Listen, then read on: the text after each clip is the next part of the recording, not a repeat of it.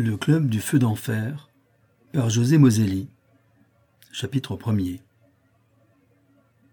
La part que John Strobbins prit à la dramatique aventure qu'on va lire n'est pas connue en Amérique. Le détective cambrioleur, d'ailleurs, n'y joua qu'un rôle incident, et seulement dû au hasard. Là encore, il trouva devant lui des germano-américains, autrement dit des Boches d'Amérique. À cela, rien d'étonnant. Ainsi que chacun le sait, L'activité des Boches aux États-Unis pendant toute la Grande Guerre a été extraordinaire, tumultueuse, désordonnée, colossale pour ainsi dire. Pour le besoin de leur propagande, les Teutons se sont fait banquiers, négociants, prédicateurs, télégraphistes, journalistes, espions, surtout espions. Certains été jusqu'à l'assassinat, comme celui qui tenta de tuer le banquier Pierre-Pont Morgan. Poignards, revolvers, corruption, mensonges, espionnage, faux, les Boches ont tout utilisé. Deutschland über alles. Voilà, n'est-ce pas, un beau piédestal pour l'Allemagne, et digne de sa culture. Tout ceci pour expliquer les nombreuses affaires en lesquelles John Strobin s'est trouvé, si l'on peut dire, en concurrence avec les Boches. Rencontre toute naturelle. Les Teutons étant partout, le détective cambrioleur devait souvent les rencontrer devant lui. Déjà dans l'affaire Mulheim, dans ses relations avec le baron von Schweinburg et plus encore lors du cambriolage de la maison Rossig, John Strobbins avait pu apprécier la bassesse, la duplicité et la fourberie Bosch. Eh bien, il devait s'apercevoir lors de ce qui a été appelé le mystère du club du feu d'enfer qu'il n'avait encore jamais rien vu. L'affaire du club du feu d'enfer débute par ce qu'un journaliste appellerait un simple fait divers, très simple, un de ces petits drames quotidiens et douloureux qui ont pour théâtre les grandes villes. C'était quelques jours avant les fêtes de Noël 1914. Il pouvait être onze heures du soir. Une brume légère épaississait l'air froid, mouillait les pavés de Lincoln Quay et rougissait les lumières produites par les hauts lampadaires électriques éclairant le rivage. Les rares navires accostés semblaient morts. Ils étaient noirs et silencieux. Personne à bord que l'homme de faction qui se tenait à l'abri dans quelques coursives, le reste de l'équipage étant ou endormi ou à terre, à godailler dans les tavernes. De loin en loin, un douanier engoncé dans sa capote est plus occupé à se garer du froid que de guetter d'improbables contrebandiers. Partout dans les hangars et sur l'eau calme du port, le silence. Brusquement, d'une des rues donnant sur le quai, un homme déboucha. Pas un marin, bien sûr, ni un contrebandier. Une large pelisse de drap noir doublé de zibeline l'enveloppait. Ce vêtement, resté ouvert malgré le froid et l'humidité, laissait voir un habit de soirée largement échancré sur une chemise dont le plastron glacé réverbérait la lumière des candélabres du quai. L'inconnu, qui était coiffé d'un somptueux huit reflets et chaussé d'escarpins vernis, marchait lentement, la tête basse, les épaules arrondies, les bras ballants, les mains enfouies machinalement dans les poches de sa pelisse. C'était un homme jeune. Son visage pâle, contracté, accusait à peine vingt-cinq ans, plutôt moins. Entre ses lèvres, il tenait un gros cigare à demi fumé et qu'il avait laissé éteindre. Tout en lui, enfin, indiquait l'abattement et la préoccupation. Il faillit se heurter à un amas cubique de sacs de blé recouverts de bâches, releva la tête, frissonna, cracha son cigare, et s'étant pour ainsi dire orienté, reprit sa marche vers l'eau. Il arriva bientôt sur l'extrême rebord du quai, s'arrêta et jeta un regard autour de lui. Le douanier était loin, Appuyé à sa guérite, il ne voyait rien.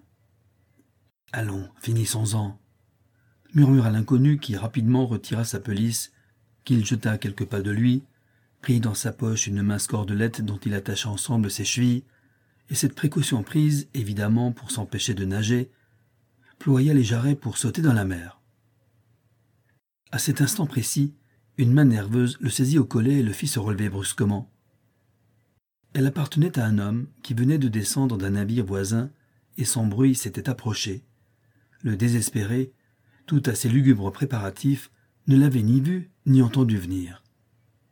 Gentleman, dit-il d'une voix âpre, je vous prie de me laisser.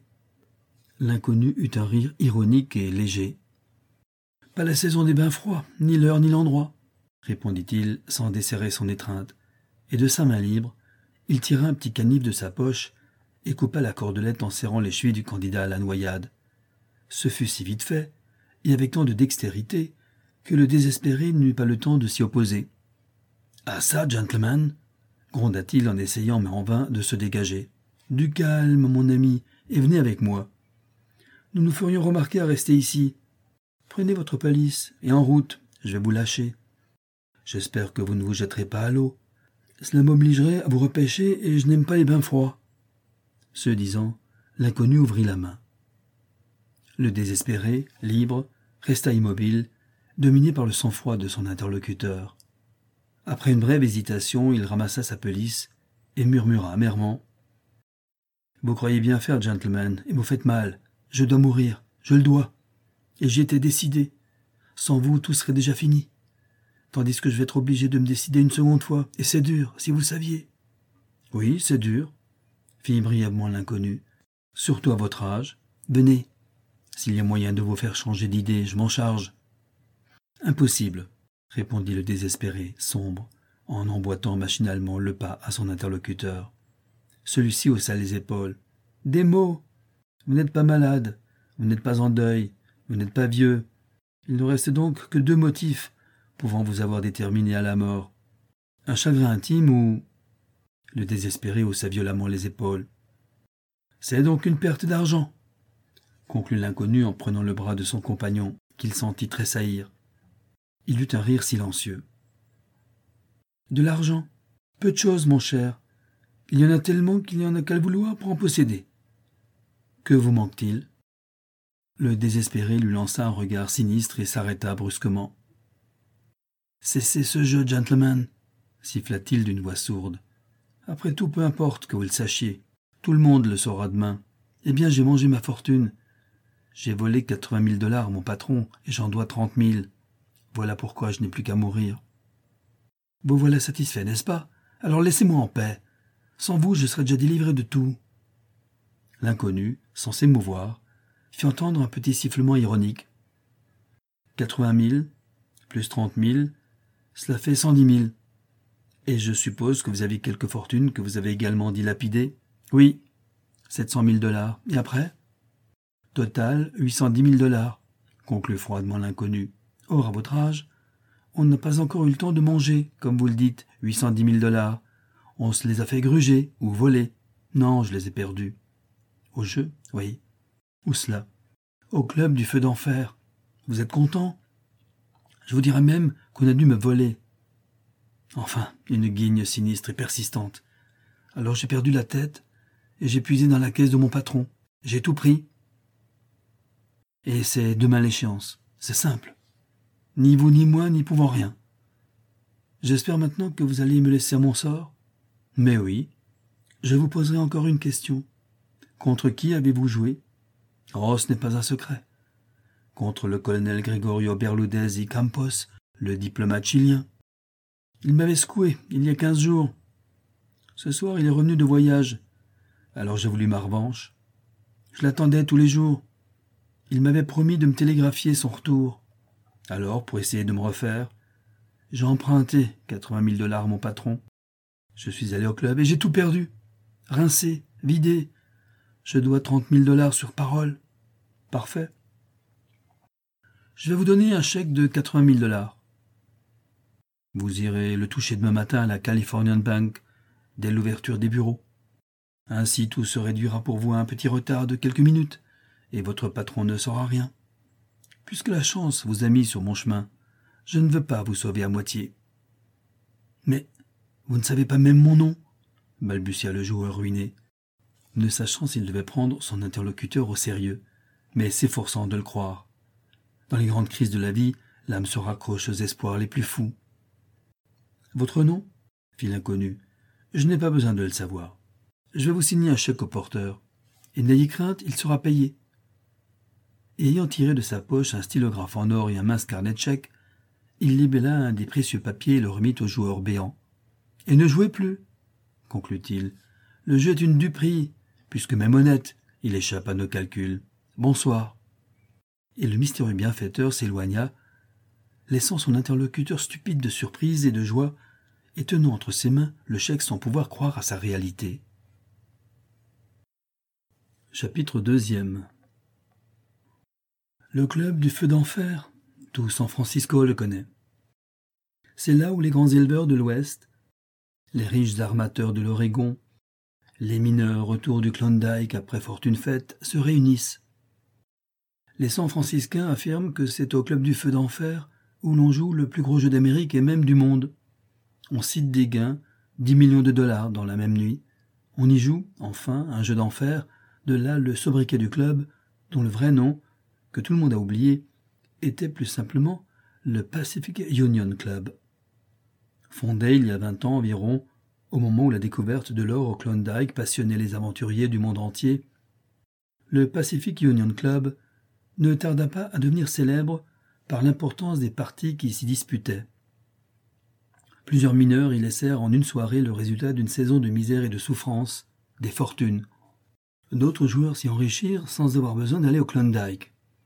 L'argent y fond comme au feu de l'enfer, déclara un journaliste qui l'interviewait, le mineur Johnson, lequel y avait perdu la veille un million et demi de dollars. Le mot fit fortune, le Pacific Union Club devint le club du feu d'enfer. Avec cela, confortable, élégant, vaste, agréable. Le club du feu d'enfer, enrichi grâce à sa cagnotte, occupait un somptueux building sur l'Arizona Avenue. Le rez-de-chaussée était occupé par un restaurant, réservé aux seuls membres du club, et dont le chef, un Français, percevait des appointements royaux et une bibliothèque citée parmi les plus complètes et les mieux fournies d'Amérique. On en aura une idée en sachant qu'elle se composait de près de 300 000 volumes et qu'elle était abonnée à 1300 publications ou journaux différents. Au premier étage, la salle de jeu, longue de 32 mètres, large de 12, haute de 9. Une salle princière aux murailles de marbre et de jade ornée de tableaux dont le moindre valait 100 000 dollars. Les autres étages étaient occupés par les archives, les appartements du comité de direction et les différents services du club. Cette nomenclature ne serait pas complète si l'on oubliait les caves, les caves blindées, meublées de coffres-forts cuirassés, où le club entassait ses richesses. Car le club du feu d'enfer était riche. Pour tourner la loi qui en Amérique comme en France défend de tenir des maisons de jeux publiques, le club était, soi-disant, une association privée où les sociétaires jouaient entre eux. Pour y entrer, il fallait se pourvoir de deux parrains, poser sa candidature et être élu par la majorité des membres du club. En réalité, c'était plus simple. Les deux parrains, le candidat les trouvait facilement parmi le comité. Quant au scrutin, il était toujours favorable, les membres du club venant pour jouer, et pour rien autre, ne demandaient pas mieux que d'avoir des partenaires et savaient fort bien que le comité ne présentait que des candidats solidement cossus. En résumé, un habit élégant et un portefeuille bien garni, et le club du feu d'enfer vous admettait. Comme cotisation à payer, rien ou presque, un dollar par mois, cent sous, moyennant quoi l'on avait droit à la bibliothèque, à la salle d'escrime, à de merveilleux repas et à mille autres avantages. Mais il y avait la cagnotte, c'est-à-dire le 5%, une misère, que le club prélevait sur les mises. Cette misère, le comité du club seul en savait la valeur, elle se chiffrait par plusieurs millions annuels de bénéfices nets. Le comité, nul ne le connaissait exactement. Au reste, qui s'en souciait? Les joueurs venaient pour jouer. Le jeu était honnête, la maison confortable, peu importait le reste. Le comte Rodolphe Battoni d'Alexen, un noble hongrois venu à Frisco à la suite de nul ne savait quelles aventures, présidait le club. C'était un homme d'une cinquantaine d'années, grand, mince, élégant, le visage blême, orné de deux petits favoris et d'une moustache grisonnant, l'œil bleu, la physionomie exprimant une sorte de bienveillance lointaine et fatiguée, au demeurant très affable et ayant le prêt facile. La grande salle du club étincelait de lumière lorsqu'un peu après minuit, l'inconnu qui avait si royalement secouru le désespéré de Lincoln Kay y pénétra. Il était en habit. Deux perles d'une rondeur d'un orient sans égal ornaient sa chemise. Un mince sourire flottait sur ses lèvres, d'une taille un peu au-dessus de la moyenne, élégamment cambré, le visage singulièrement énergique, bien que fermé pour ainsi dire par une impassibilité qui devait être voulue, l'inconnu très à l'aise, tel un vieil habitué de la maison, se dirigea vers une des tables de jeu et pendant quelques instants resta debout entre deux chaises à regarder les péripéties de la partie de baccarat qui se déroulait. Tiens, fit une grosse voix derrière lui. Vous voilà, Strayfield. Du diable si je m'attendais à vous revoir ici. Il y a un siècle qu'on ne vous a vu. L'inconnu se retourna et se trouva face à face avec celui qui venait de l'interpeller, un petit homme bedonnant à face rubiconde et glabre, le type enfin du bon vivant. Ah, Belcombe, dit-il, heureux de vous voir, cher ami. J'étais en effet en Europe. Ce n'est vraiment pas le moment. Boah. C'était pour une affaire de munitions que je voulais traiter moi-même à Londres. Enfin, c'est fait. Toujours gros jeu ici. Sacré Strayfield. Vous voulez risquer l'argent que vous avez gagné aux Anglais, hein? Le jeu est assez animé. Des Klondikiens Très peu. Mais de nombreux fabricants de fusils et de canons. Ils font des bénéfices fabuleux. Vous trouverez à qui parler, Strayfield. Tant mieux. N'y a-t-il pas aussi un Mexicain, un Colombien, enfin, un du Sud? On m'a parlé de sa veine fit Strayfield de l'air le plus naïf du monde. Ah, le Chilien, Chilien, mon cher. Le colonel Berludez y Campos, le chef de la mission diplomatique chilienne. Oui, une veine effrayante, phénoménale. Des séries comme je n'en avais jamais vues, et un flegme, un sang-froid. Quel gaillard. Il est arrivé il y a six semaines, et après avoir plus ou moins perdu les huit premiers jours, il nous a tous étriés. Il est reparti pour Washington il y a quelques jours et est revenu ce soir. Aussitôt, il a eu contre lui les plus forts joueurs, qui croyaient sa série terminée. Ah oui, il en a rincé une demi-douzaine. Il doit gagner un million de dollars ce soir. Si vous voulez vous y essayer, votre voyage à Londres y passera. Tenez, il est là-bas, à la septième table. Il tient la banque. Entre nous, je ne vous conseille pas de vous y frotter. Il triche. Oh non. Impossible. On le guette trop pour cela. Mais il a de la veine. Et quand on a de la veine. Le grand Belcom s'arrêta. En vrai joueur, le mauvais n'était pour lui le fin du fin. On avait la veine ou on ne l'avait pas. Cela expliquait tout, et quand on l'avait. Streetfield sourit. Eh bien, je vais voir. Et tranquillement, il se dirigea vers la table où pontait le vénard. Plus de cent personnes l'entouraient, le visage tendu et immobile, les traits tirés, les yeux brillants. Assis sur le fauteuil bancaire, le colonel Berludez y Campos, seul, semblait jouir de son plein sang-froid. Son visage, semblable à un énorme citron barré d'une longue moustache noir-bleu, était souriant. Ses yeux, couleur de café, se posaient distraitement sur les joueurs, cependant que ses mains, maigres et noueuses, ornées d'énormes bagues d'or, distribuaient lentement les cartes. Sur les deux tables, billets de banque et aigle s'amoncelaient. Berludez retourna, il gagnait partout. Un sourd murmure fait d'envie et d'admiration se fit entendre. Le colonel chilien resta impassible, cependant que le croupier, de sa longue palette d'acajou, repoussait vers lui or et billets de banque. Le coup suivant, il gagna encore, gagna et regagna. Streetfield, indifférent, avait allumé un cigare et observait Berludez. Un des joueurs, décavé sans doute, se leva enfin. Streetfield put prendre sa place et modestement mit sur le tableau placé devant lui un billet de vingt dollars qu'il perdit aussitôt. Chapitre 3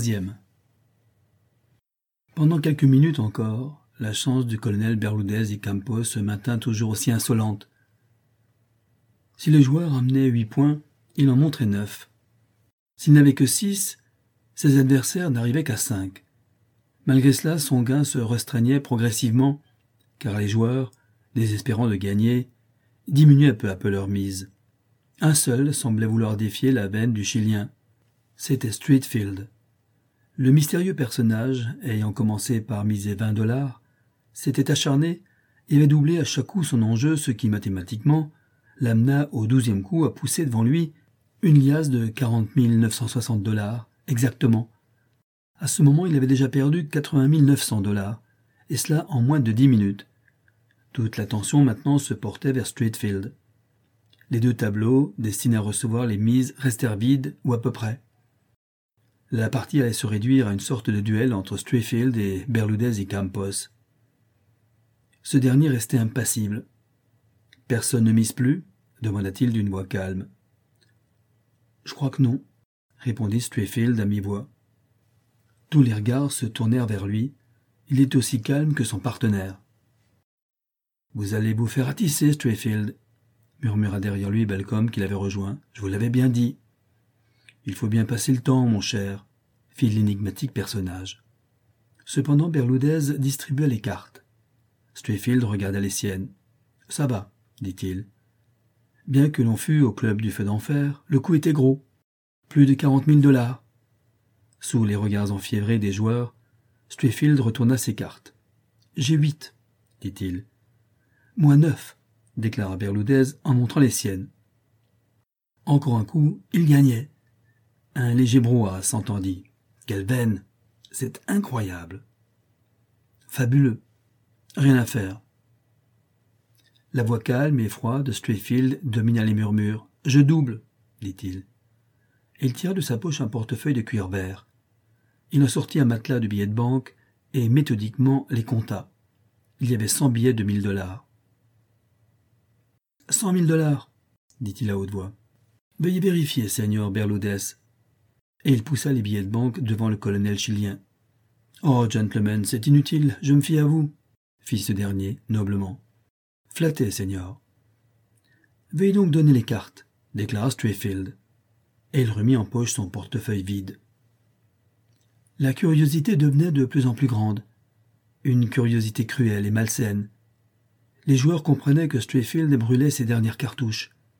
Ils l'observaient pour voir le visage avec lequel il allait accueillir sa ruine. Car aucun ne doutait du triomphe de Berludez. Celui-ci, toujours impassible, donna les cartes. Une carte, demanda Strayfield après avoir examiné les siennes. Berludez la lui lança, il abattit. L'anxiété était à son comble. Neuf, dit-il. La voix du colonel chilien trembla légèrement. Tout le monde put le constater en répondant Moi, huit. Vous avez gagné, gentleman. Tous les regards se tournèrent vers Berludez. Sa veine était donc finie. Je laisserai le tout, si vous le voulez bien, gentleman, continua Strayfield posément, cependant que le croupier poussait vers lui les cent mille dollars qu'il venait de gagner. La partie décidément devenait digne du club du feu d'enfer. Des tables voisines, des joueurs arrivaient. Deux cent mille dollars sur un coup de carte, plus d'un million de francs, c'était à voir. Je. j'accepte, répondait le colonel chilien. Et pour la première fois, les assistants, ils étaient tout oreilles, purent constater, en l'entendant, que le persistant Bénard n'avait plus tout son calme, la déception, la surprise sans doute. Tandis que le Chilien donnait les cartes, Streetfield tranquillement alluma un cigare. J'ai neuf, dit-il avec simplicité, après avoir regardé son jeu. Berludez n'avait que sept. Sa voix trembla en l'annonçant. Ouf, il fait chaud. Veuillez un peu vous reculer, gentlemen, fit Strayfield, souriant. On étouffe ici. Les curieux obéirent. Si vous y consentez, reprit Strayfield en s'adressant à son adversaire, nous jouerons un dernier coup. Il y a, je crois, assez de cartes au talon. Et je me sens fatigué. Il y a là quatre cent mille dollars. Nous ferons banco. Berludez était devenu très pâle. Il lança Strayfield un regard d'assassin. Un banco, c'est que, oui, je ne sais pas si j'ai quatre cent mille dollars en banque, balbutia-t-il, en se sentant le centre des regards. Strayfield sourit. Il n'importe peu dit-il en désignant le monceau d'or et de banknotes étalés devant le banquier. Vous devez avoir là pas loin de cette somme. Et nous n'en sommes pas à quelques milliers de dollars près. Si vous perdez, nous compterons, et s'il manque quelque chose, vous me le devrez. Berludez eut une brève hésitation. Il regarda autour de lui, comme pour chercher un secours ou mendier un conseil. Strayfield, cependant, tout en jouant avec son cigare, ne le quittait pas des yeux. Leurs regards se croisèrent comme deux lames d'épée. Faisons, dit enfin le Chilien. C'était le silence. Dans l'immense salle, on eût entendu voler une mouche. Le colonel Berludez y Campos ne bougeait pas. Alors, seigneur, finissons-en, observa Strayfield. J'ai sommeil. Berludez le fusilla du regard et donna. Les deux hommes abattirent leur jeu. Ma foi, j'ai gagné, murmura Strayfield en bâillant légèrement. Il fit un mouvement pour se lever. Vous êtes un ladrone Un voleur clama Berludez en se précipitant sur lui. Ce, ce n'est pas. Un féroce coup de poing de Strayfield lui cassa trois dents, lui renfonça dans la bouche le restant de la phrase et le fit reculer, chancelant à trois pas de là. Nous ne sommes pas ici dans la pampa, gentlemen, dit en même temps le rejoueur, droit, souriant, les bras croisés. Berludez eut un rugissement de fauve, Il resta une seconde immobile et soudain, tirant un poignard de sa ceinture, il se rua sur Strayfield. Une détonation retentit. Strayfield avait fait feu d'un mignon revolver. Berloudez resta béant, tenant dans sa main crispée le tronçon de son poignard, dont la balle de son adversaire venait de briser la lame au ras du manche. Les joueurs, revenus de la stupeur que leur avait causé ce drame inattendu, se précipitèrent sur les deux ennemis. Berloudez écumait littéralement. Une traînée de bas filtrait aux commissures de ses lèvres. Ses yeux, injectés de sang, lançaient des éclairs, et ses larges mâchoires s'entrechoquaient. C'est un voleur. Un voleur. Je veux le tuer. glapissait-il en essayant de se dégager de ceux qui le retenaient. Strayfield était resté calme. Il avait remis son revolver en poche et, très tranquillement, surveillait un des garçons du club qu'il avait prié de faire un paquet de banknotes épars sur la table. Autour de lui, les membres du club, dont plusieurs le connaissaient, l'assuraient de leur estime, affirmant avoir été témoin de sa parfaite correction. Lui, souriant, ne répondait pas, se contentant de regarder autour de lui. Or, d'un suprême effort, le colonel Berloudez réussit enfin à se dégager, ayant au point le tronçon de son poignard, fonça sur Strayfield. Celui-ci, loin de reculer, repoussa ses amis, et en un instant fut sur le Chilien. Une lutte courte, un rapide corps à corps et Berloudez, les os broyés par une prise de jiu-jitsu, s'affaissa en hurlant de rage, de douleur et d'impuissance, cependant que Strayfield, très tranquille, allumait un nouveau cigare qu'il prit dans sa poche. Gentlemen, gentlemen fit une voix autoritaire. C'était le comte Rodolphe Batoni, le président du club, qui, prévenu, accourait. Berloudès, qui se relevait, le vit et court à lui. Cet homme est un voleur cria-t-il en désignant Strayfield. Il m'a gagné près de cinq cent mille dollars. Je suis sûr que. Alors on est un voleur parce qu'on vous gagne ou bien c'est vous qui êtes un voleur dépité de ne pas gagner? demanda Strayfield, ironique. Berloudès grinça des dents. Le comte Batoni lança Strayfield un regard indéfinissable, fit un mouvement comme pour marcher vers lui, et se ravisant sans doute dit à Berloudès Allons, mon cher colonel, du calme, voyons. La chance va et vient. Un autre jour vous gagnerez. Ce gentleman vous donnera une revanche. Et à mi-voix il souffla. De la prudence, vous êtes perdu. Laissez cela. Berloudès tressaillit et regarda Béant, hagard, sa colère tombée, ne sachant plus que faire, que dire. Strayfield, cependant, prenait des mains du garçon l'énorme paquet d'or et de billets de banque que celui-ci venait de lui confectionner, et l'ayant placé sous son bras, concluait Gentlemen, je vous salue. Seigneur colonel Berloudès, vous êtes un bien pauvre joueur. Le Chilien se mordit les lèvres, mais ne bougea pas. Lentement, sans hâte, Strayfield gagna le vestiaire. Il disparut. Dans la salle, tout le monde regardait Berloudès, toujours immobile. Le comte Battoni, bienveillant, fit signe au colonel chilien de le suivre pour se remettre de ses émotions sans doute. Les deux hommes, à pas lents, marchèrent vers la porte de la salle donnant sur l'escalier desservant les appartements de Battoni. Ils allaient l'atteindre lorsque les joueurs virent soudain Berloudès, qui venait de porter la main à sa poche, pousser un hurlement rauque et quittant Battoni effaré, se ruer vers le vestiaire. Chapitre quatrième Des journalistes, très certainement, se trouvaient parmi la foule des joueurs qui avaient assisté au duel Strayfield-Berloudès, au club du feu d'enfer et au scandale qui avait suivi, car le lendemain matin, tous les journaux de San Francisco donnèrent un récit circonstancié de la séance. Après s'être précipité comme un fou vers le vestiaire, le colonel Berloudès n'avait plus reparu au club. Il n'était pas non plus revenu au Columbian Hotel où il habitait. Des reporters venus pour lui demander des détails avaient trouvé porte close, et le manager du Columbian leur avait affirmé qu'il ignorait où était l'officier chilien. Quant à M. Strayfield, c'était un ingénieur canadien sur lequel il n'y avait rien à dire. Tous les membres du club, le connaissant, affirmaient que ce gentleman était d'une correction parfaite et incapable de tricher. Au surplus, l'eût-il voulu que c'eût été impossible, tous les regards étant fixés sur lui lors de sa lutte avec Berloudès. Le comte Batoni, interrogé, avait répondu qu'il connaissait M. Strayfield pour l'avoir vu au club, et qu'en tout cas, il se portait garant de l'honorabilité du colonel Berloudès, lequel, un véritable gentilhomme, était au-dessus de tout soupçon. Quoi qu'il en soit, une certaine gêne pesa sur les sociétaires du club le soir suivant. Le jeu languit, le colonel Berludez y Campos ne parut pas pour l'animer, pas plus que M. Strayfield du reste. Les joueurs, qui ne montraient que peu d'entrain, remarquèrent que le comte Batoni semblait préoccupé. Il se retira vers minuit et revint dans la salle une heure plus tard. Tout le monde put remarquer qu'il était très pâle.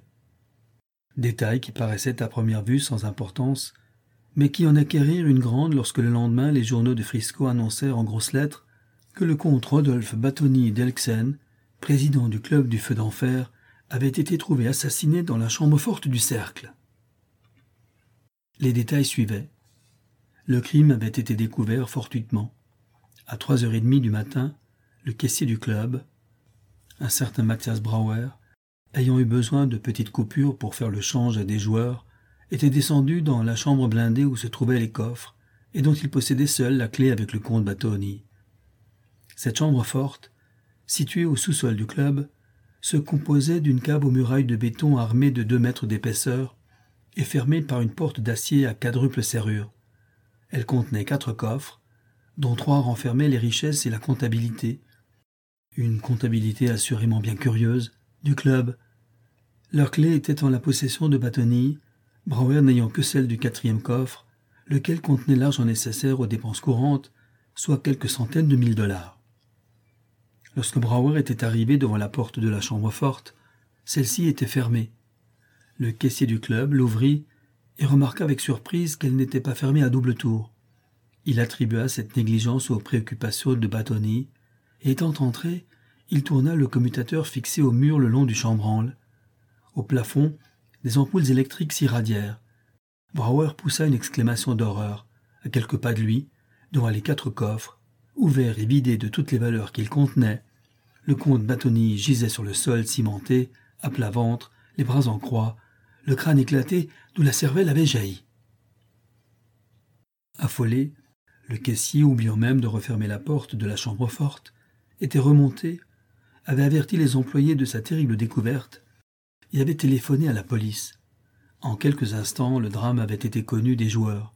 Ceux-ci, après de brefs commentaires, s'étaient éclipsés, ne se souciant pas d'être interrogés par la police ou mêlés au drame. Quel coup pour le club du feu d'enfer. Ceux qui avaient suivi, les journaux n'en parlaient que très peu, n'ayant pas eu le temps, par suite des nécessités du tirage, d'élaborer une enquête. On savait seulement que M. James Molescott, le chef de la sûreté, averti, s'était rendu en personne au club du feu d'enfer, et qu'il résultait de ses premières investigations que vers trois heures du matin, le comte Batoni, après avoir souhaité bonne nuit à quelques membres du cercle, s'était retiré chez lui. Depuis, nul ne l'avait plus vu. Si mince, si insuffisant que fussent ses renseignements, il n'en constituait pas moins, avec l'empreinte d'un doigt sanglant laissé par l'assassin sur la porte laquée du coffre-fort, le seul butin recueilli par M. James Molescott. C'est en vain que pendant toute la matinée, il interrogea tout le personnel du club. C'est en pure perte qu'il perquisitionna dans tout l'immeuble du cercle. Il ne recueillit pas le moindre indice pouvant le mettre sur la trace du ou des auteurs du crime. Vers midi, découragé, il allait quitter son cabinet pour aller déjeuner, lorsque la sonnerie du téléphone posé sur son bureau tinta. Il saisit le récepteur et l'appliqua à son oreille. Allô? parla une voix qu'il lui sembla reconnaître. Monsieur James Molescott Oui. C'est bien à lui-même que j'ai l'honneur de parler insista la voix. Je vous ai dit que oui m'écria le chef de la sûreté, impatienté. Qui êtes-vous, vous-même je regrette de ne pouvoir me nommer Monsieur Molescott, mais il importe peu. Je veux vous parler de l'affaire du club du feu d'enfer. Le coupable, à mon avis, ne peut être que le colonel chilien Gregorio Berludez y Campos. Voici pourquoi. D'abord, il était très ami avec le comte Batoni, chez qui il passait souvent la nuit. On en a vu la preuve à la façon dont le comte l'a défendu lors de sa contestation avec M. Strayfield. Ensuite, le colonel n'a plus reparu chez lui depuis avant-hier. Pourquoi? Ce pourquoi je crois le savoir. Le comte Batoni était très pâle hier au soir. Tous les membres du club vous l'ont dit. Cette pâleur ne viendrait-elle pas de ce que le colonel, qui a perdu plus de trois cent mille dollars entières, venait d'essayer de lui emprunter de l'argent? Il a sans doute refusé, et Berlodès, furieux, l'aura guetté, suivi dans la chambre forte et assassiné. Peut-être me trompais-je, mais il vous sera facile de vous en rendre compte, monsieur en interrogeant le colonel chilien sur l'emploi de son temps cette nuit. Monsieur Molescott, je vous salue. Et le chef de la sûreté, abasourdi, entendit le petit déclic métallique produit par son correspondant inconnu en raccrochant son appareil. M. Molescott resta pendant quelques minutes pensif. Sa préoccupation était si forte qu'il ne s'aperçut pas qu'il continuait à tenir le récepteur collé à son oreille. Les paroles de l'inconnu lui avaient ouvert des horizons nouveaux. Évidemment, son correspondant devait être un des joueurs malheureux que Berloudès avait décavé ces jours derniers et qui se vengeait. En tout cas, vrai ou fausse, sa supposition valait la peine d'être éclaircie. Le chef de la sûreté de San Francisco ordonna donc à deux détectives de se rendre au Columbian Hotel, où habitait le colonel, et s'il n'y était pas, de se rendre au consulat du Chili, afin de savoir ce qu'il était devenu. À trois heures de l'après-midi, un planton vint avertir Scott que le colonel Berloudès venait d'arriver à l'hôtel de la Sûreté et désirait avoir un entretien avec lui. Faites entrer de suite, ordonna le magistrat. Le colonel chilien pénétra peu après dans le cabinet du chef de la sûreté. Scott remarqua qu'il était un peu pâle. Vous m'avez fait rechercher par vos agents, monsieur? commença Berloudès, après s'être assis. Il n'en était pas besoin. Vous n'aviez qu'à me faire savoir qu'il vous était agréable de me parler pour que je vienne. Je n'ai rien à me reprocher. Telle est bien ma conviction, mon colonel. Aussi est-ce simplement un titre de renseignement que j'ai désiré vous entendre avant de transmettre le résultat de mon enquête à la justice. Où avez-vous passé la nuit? Et en prononçant cette dernière phrase, Moel regarda fixement son interlocuteur. Berlodès haussa les épaules. Suis-je accusé? demanda-t-il.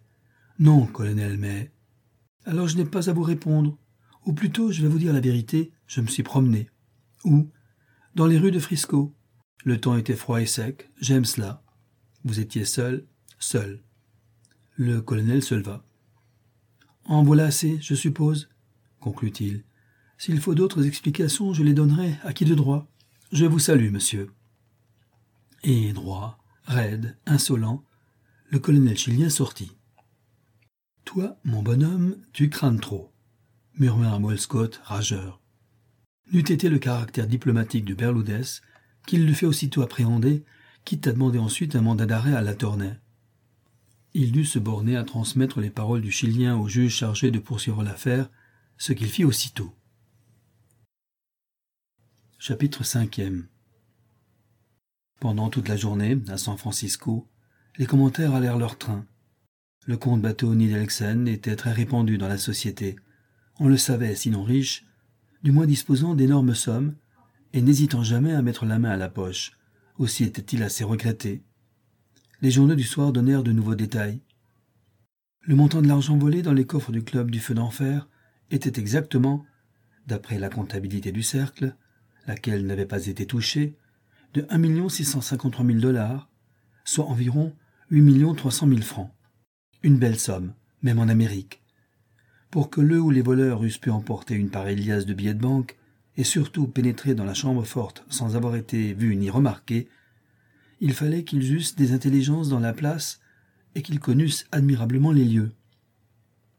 Les membres du conseil d'administration du cercle, interrogés par le magistrat chargé de l'instruction du crime, n'avaient pu fournir la moindre indication.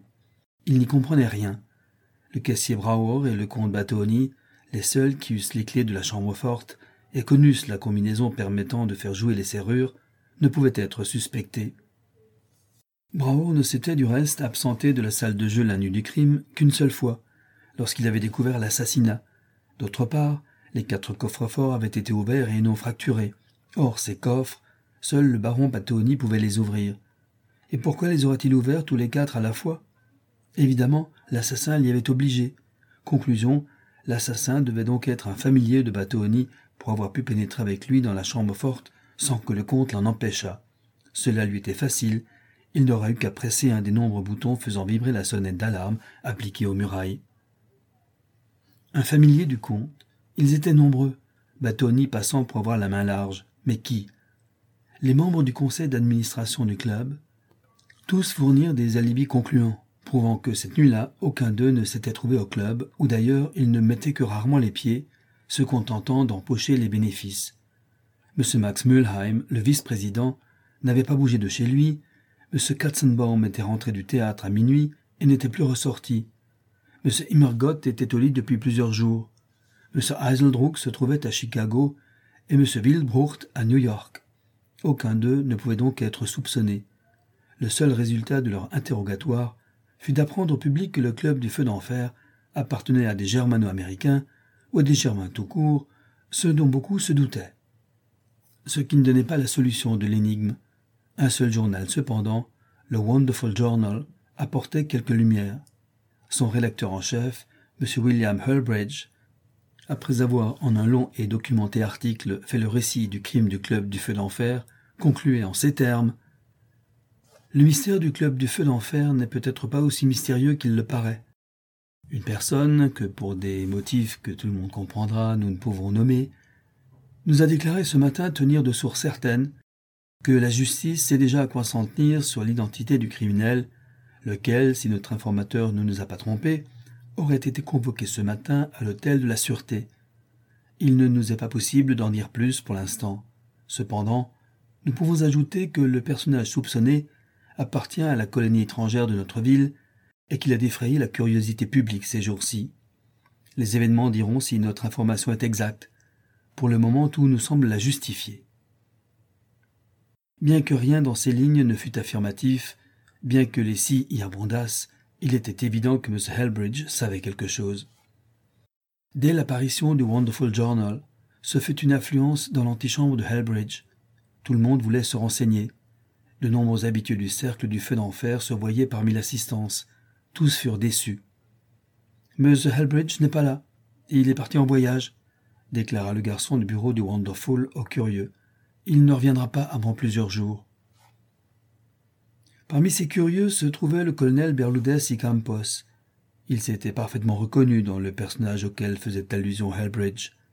À n'en pas douter, c'était lui, le personnage de la colonie étrangère qui avait défrayé la curiosité publique et avait été convoqué le matin même à l'hôtel de la Sûreté. Helbridge, du reste, ne savait pas tout.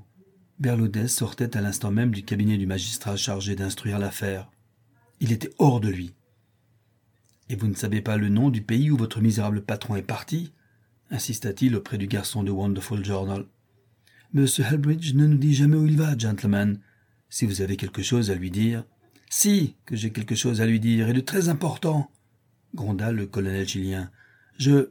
Alors ayez la bonté de l'écrire sur un papier, nous lui ferons parvenir. Bolgame Dios tu te moques de moi, gringo grinça Berludez en serrant les poings. Où est Helbridge Je vous dis que je n'en sais rien. Monsieur Helbridge est en voyage. Laissez votre carte et nous la lui. Ma carte, pas besoin. Je suis le colonel Berludez y Campos, entends-tu, ladron? Et dis bien ton patron que je saurai le retrouver, et alors? Le Chilien n'en dit pas davantage. Jaune de rage et tremblant de fureur, il fendit la foule qui encombrait l'antichambre et disparut. William Helbridge, de son bureau où il se trouvait, avait tout entendu. Il sonna le garçon et celui-ci vit qu'il était très pâle, plus que pâle, livide. Je n'y suis jamais pour cet énergumène, ce colonel chilien qui vient de sortir, dit-il. C'est compris, n'est-ce pas? Oui, monsieur Helbridge. De reste, il va pas tarder à être arrêté. Le garçon sourit d'un air fin. Il était habitué à ces recommandations. Le Wonderful Journal, en effet, attaquait tout le monde. Certains même, à San Francisco, l'accusaient de chantage et ce n'était pas la première fois que des individus plus ou moins lésés par Helbridge venaient les menacer jusque dans ses bureaux. Jusqu'ici, pourtant, à part de gifles et quelques coups de canne, le rédacteur en chef du Wonderful s'en était tiré indemne. Il acceptait avec philosophie ce qu'il appelait les inconvénients du métier. Le garçon étant sorti de son bureau, il murmura Comment se fait-il que l'on n'ait pas encore arrêté?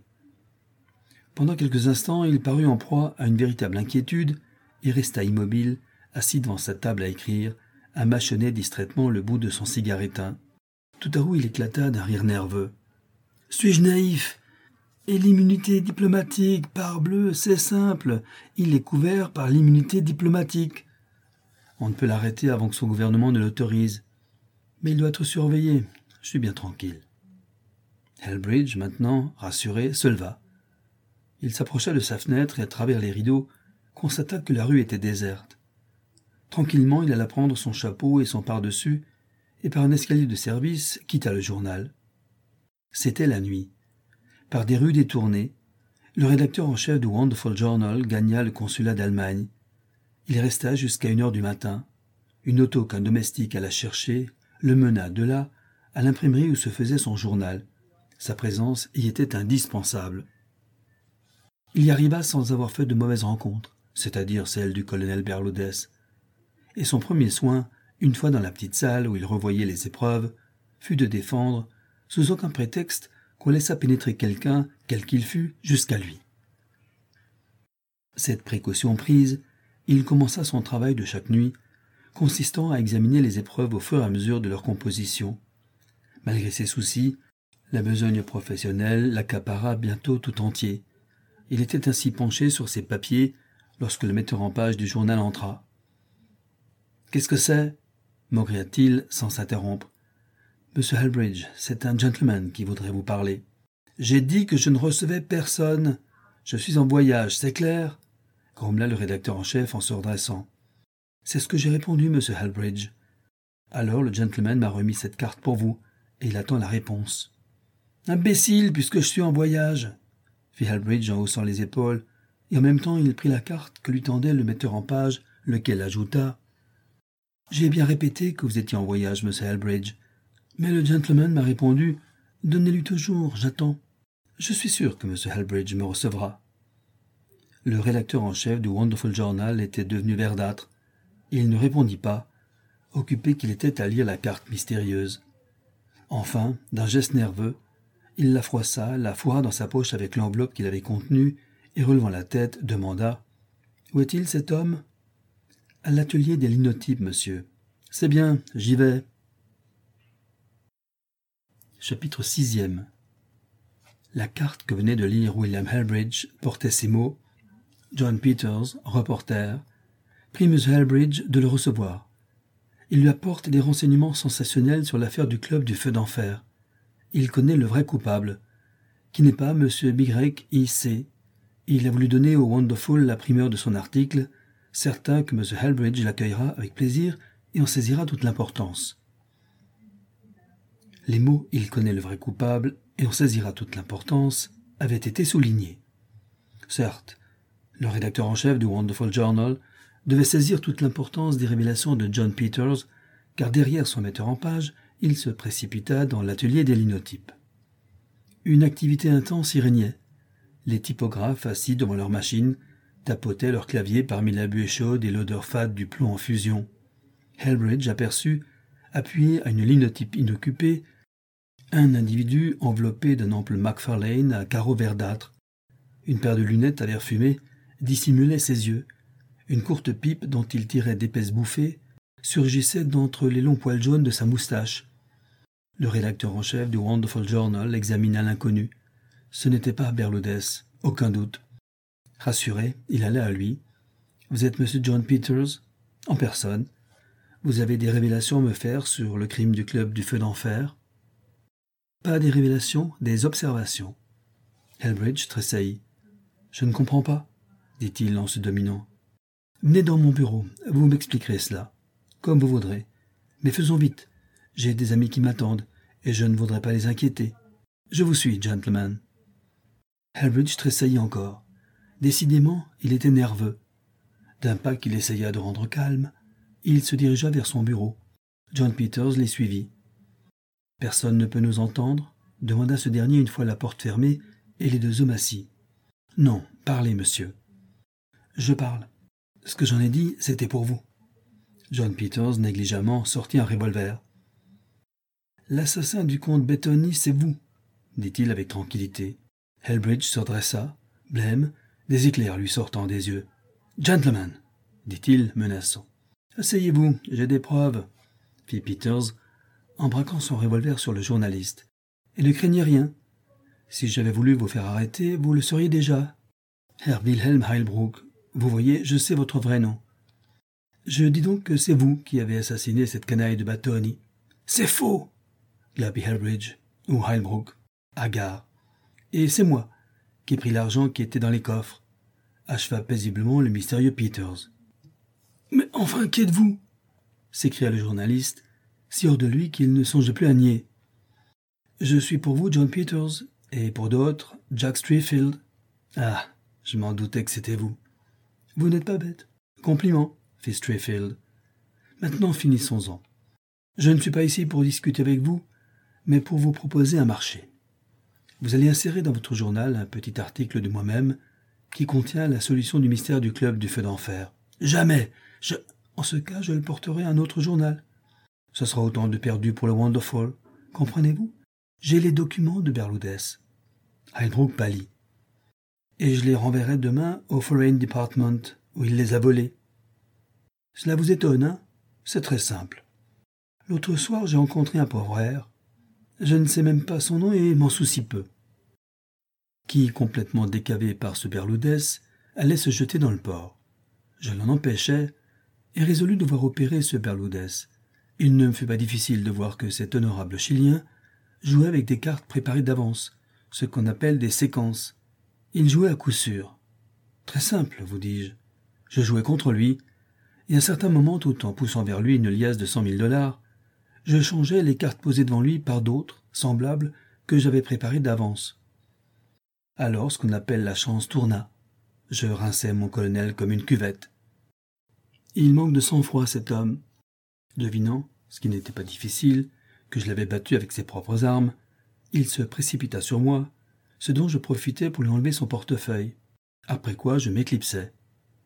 Dans la rue, j'examinais le contenu du dit portefeuille que j'avais enlevé par plaisanterie, pensant bien qu'il ne comptait plus un cent. C'était vrai. Il ne comptait pas un cent, mais il contenait divers papiers à l'entête du Foreign Department, traitant de certaines affaires litigieuses entre l'Angleterre et l'Union. Comment ce colonel Berloudès, qui était chilien, avait-il ces papiers en sa possession? C'est ce que je me demandais. Un bruit de pas précipité interrompit mes réflexions.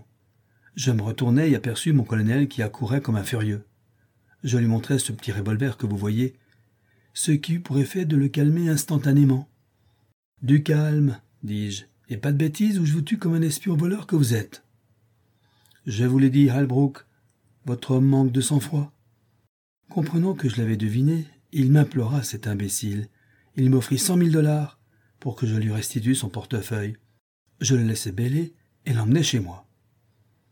Là, je lui déclarai que j'étais un agent secret du gouvernement, que l'enquête que je venais de faire m'avait appris la vérité, enfin que le seul moyen qui lui restait de s'en tirer était de m'avouer tout et de me dire le nom de ses complices. Quel colonel, quel idiot. Il m'avoua aussitôt la vérité, entendez-vous? C'est-à-dire qu'ayant perdu énormément au club du feu d'enfer, il était tombé sous la dépendance du comte Batoni, lequel l'avait obligé, pour se libérer, de profiter de sa situation de chef de la mission chilienne pour les affaires mexicaines, situation qui lui donnait ses entrées au Foreign Department pour voler des documents secrets pouvant intéresser l'Allemagne. C'était ces documents qu'il n'avait pas encore livrés à Batoni que je lui avais enlevés. Mais ce n'est pas tout. Et cela vous l'ignorez, vous, le consul d'Allemagne et tous les membres du comité du club du feu d'enfer. Berlodès s'était arrangé avec Batoni qui préparait pour lui certains jeux de cartes, ce qui avait pour résultat de faire infailliblement gagner mon Chilien, lequel partageait ses gains, des gains considérables, avec le digne comte. Oui, Berludès, dans son désarroi, m'avoua même que Batoni tant leur intimité était grande, avait fait fabriquer pour lui des doubles clés de la chambre forte du club et des coffres forts qui s'y trouvaient. De vrais frères, enfin. Naturellement, je me fis remettre ces bienheureuses clés, et me fis révéler la combinaison permettant de s'en servir. Ensuite de quoi, je lui promis ma bienveillance, et l'engageai à venir me voir la nuit suivante, et en attendant, de rester au consulat chilien, pour éviter des incidents désagréables, ajoutai-je, comme de juste, la nuit suivante, grâce aux clés et aux indications de Berloudès, je n'eus aucune peine à pénétrer dans la chambre forte du club. J'ouvris les coffres, raflai le numéraire qui s'y trouvait, un million six cent cinquante-trois mille dollars, et rentrai tranquillement chez moi. Peu après, Berloudès m'y rejoignit. Il me raconta qu'il vous avait rencontré, que vous lui aviez réclamé les documents volés à Washington, et qu'il vous avait répondu que vous les aviez remis à Batoni. C'est bien cela, n'est-ce pas? Je continue. je calmai mon Berloudès et le renvoyai au consulat, l'assurant que j'arrangerais tout. Et parmi les journaux du matin, j'appris l'assassinat mystérieux du comte Battoni. Je n'eus pas de peine à deviner que c'était vous. Vous avez réclamé les documents à Battoni pour les remettre au consulat d'Allemagne. Il vous a répondu qu'il ne les avait pas. Vous avez voulu voir s'ils n'étaient pas dans les coffres. Il vous a amené dans la chambre forte, et vous, devant les coffres que je venais justement de vider, vous vous êtes cru trahi, et vous avez tué votre complice. C'est faux. C'est lui qui m'a attaqué. Interrompit Halbrook, perdant la tête. Ça, je n'en sais rien, poursuivit le mystérieux. En tout cas, vous avez bien eu tort de laisser l'empreinte de votre doigt sur un des coffres, mais ce n'est pas mon affaire. Vous avez eu tort aussi de téléphoner à M. James Molescott, le chef de la sûreté, pour accuser ce piteux Berloudès, et surtout de faire allusion à lui dans votre canard. Enfin, je vous le répète, cela ne me regarde pas. Voici un petit papier. Il contient le récit que je viens d'avoir l'honneur de vous faire. Je vous prie, je vous requiers, comme on dit au palais, de l'insérer sinon je le porte à un autre journal. Et n'en pas changer une ligne, n'est-ce pas? Je n'aime pas qu'on me corrige. Herr Heilbrook n'était plus qu'une locumène. Monsieur Strayfield, balbutia-t-il, bégaya-t-il, c'est une. Ce n'est pas sérieux. Vous ne voulez pas ma mort, ce n'est pas possible. Je ne vous ai rien fait, moi. Ce misérable bateau n'y m'a attaqué. Je n'ai fait que me défendre, vous. Strayfield éclata de rire. Très drôle, dit-il en se dressant. Vous me faites l'effet de vos compatriotes qui, dans les tranchées de France, lorsqu'ils sont pris, crient Camarades Vous insérez mon article, ou bien j'enverrai le double à mon ami Molescott. Vous n'avez pas hésité à accuser cet imbécile de Berloudès, n'est-ce pas? Alors de quoi vous plaignez-vous? Ce sera les révélations promises par votre article de ce soir. Je vous salue, Herr Heilbrook. Et Strefield, à reculons, il se méfiait, sortit laissant le Boche effondré et disparu. Cet affaissement d'ailleurs ne dura pas longtemps. Heilbrook soudain se redressa. Rageusement, il déchira le papier que Strayfield lui avait laissé, en mâcha et en avala les morceaux. Il courut ensuite vers un casier placé derrière lui. Il prit un indicateur de la ligne de San Francisco à Vancouver, au Canada, et le parcourut rapidement. Une heure et demie, murmura-t-il après avoir consulté sa montre. Il y a un train pour Vancouver à deux heures quarante. J'ai le temps. Demain matin, je serai loin. Après tout, je suis assez riche. Calmé par la résolution qu'il venait de prendre, Heilbrook gagna l'imprimerie, laissa ses ordres au metteur en page à qui il déclara qu'il se sentait souffrant, et ayant passé son manteau, sortit et se dirigea vers son domicile pour y prendre toutes ces valeurs disponibles qu'il comptait emporter avec lui au Canada. Dans la rue, c'était la nuit noire, le silence.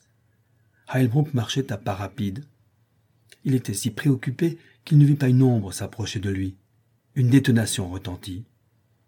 Le rédacteur en chef du Wonderful Journal, la cervelle trouée, tomba mort. Ah, je savais bien que je te retrouverais, canaille gronda la voix du meurtrier, le colonel Berloudès y Campos.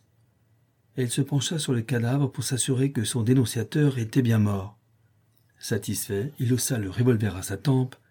Des policemen attirés par la détonation accouraient, pressa la détente et s'affaissa foudroyé. La police ne put que recueillir les deux cadavres. Et nul ne sait encore la vérité à San Francisco sur le mystère du club du feu d'enfer. Nul, excepté Strayfield, lequel Strayfield, on l'a deviné, n'était autre que John Straubins. C'est de lui que je tiens l'histoire. Ainsi s'achève Le Club du Feu d'Enfer de José Moselli.